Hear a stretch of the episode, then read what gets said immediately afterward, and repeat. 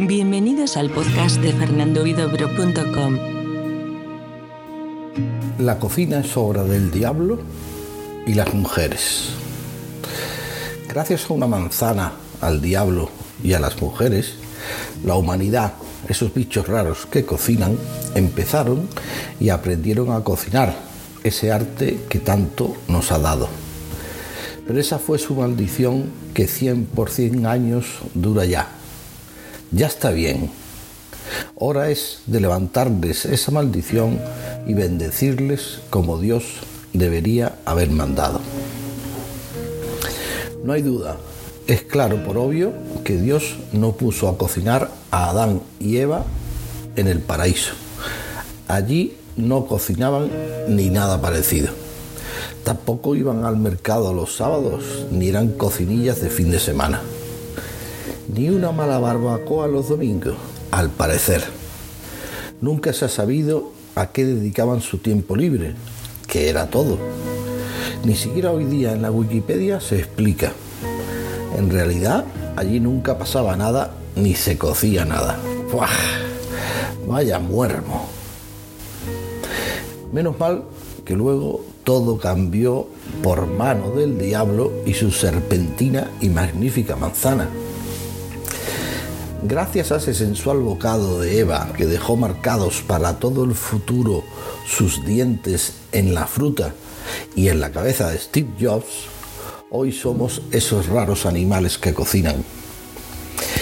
Claro que a la pobre Eva y al género femenino no les salió gratis, pues les cayó la del pulpo y han venido hasta hoy pagando el pato a la manzana de su golosa osadía con el castigo divino histórico de haber tenido que cocinar en las cavernas casas de los hombres sin puñetera opción alternativa, ni reconocimiento, ni sueldo.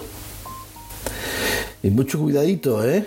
Que si aquello no estaba como ellos mandaban, las zurraban la badana y si aquel día el torpe varón no había sabido cazar, no había encontrado trabajo o se había cogido una cogorza del 7 y no había nada que llevarse a la boca, las calentaban y eran el foco de su ira patriarcal. Y si por casualidad se les había ido la olla y se habían apañado para sacarse de su majín una receta nueva que aprovechaba hasta el último matojo y casquería, uff, no te digo trigo, primero las volvían a cascar y luego a la hoguera con ellas, por brujas creativas. Que hacerse un Ferran Adrián aquel entonces estaba muy mal visto del todo. Condenadas y malditas por los siglos de los siglos. Amén. Pero bueno, dejémoslo estar ahí, que eso parece estar consabido ya, masticado y en aparentes vías de digestión. A ver para cuándo nos deja de chiflar el orto, ¿viste? Además, no es tema que toca hoy, o sí. Volviendo pues al caso, digamos que ni Dios, ni Jesucristo, ni el Espíritu Santo, en Trinidad parejita o por separado, pisaron siquiera la cocina, ni metieron las manos en la masa. Nunca supieron freír un huevo, jamás descabezaron ni despiezaron un pollo. En la vida terrena o celestial se marcaron un potaje, ni por olvido siquiera tuvieron la intención de currarse unos boquerones en vinagre, aunque al virate sí que le pegaban. Y así ad eternum. Por cierto, que tampoco a la Virgen se la vio nunca mancharse las manos fregando los platos ni los cacharros. Pero claro, eso no hubiera tenido sentido alguno siendo como era inmaculada. Pues aunque la virginidad no esté ausente de la cocina, sí que es absolutamente cierto que está reñida con ella.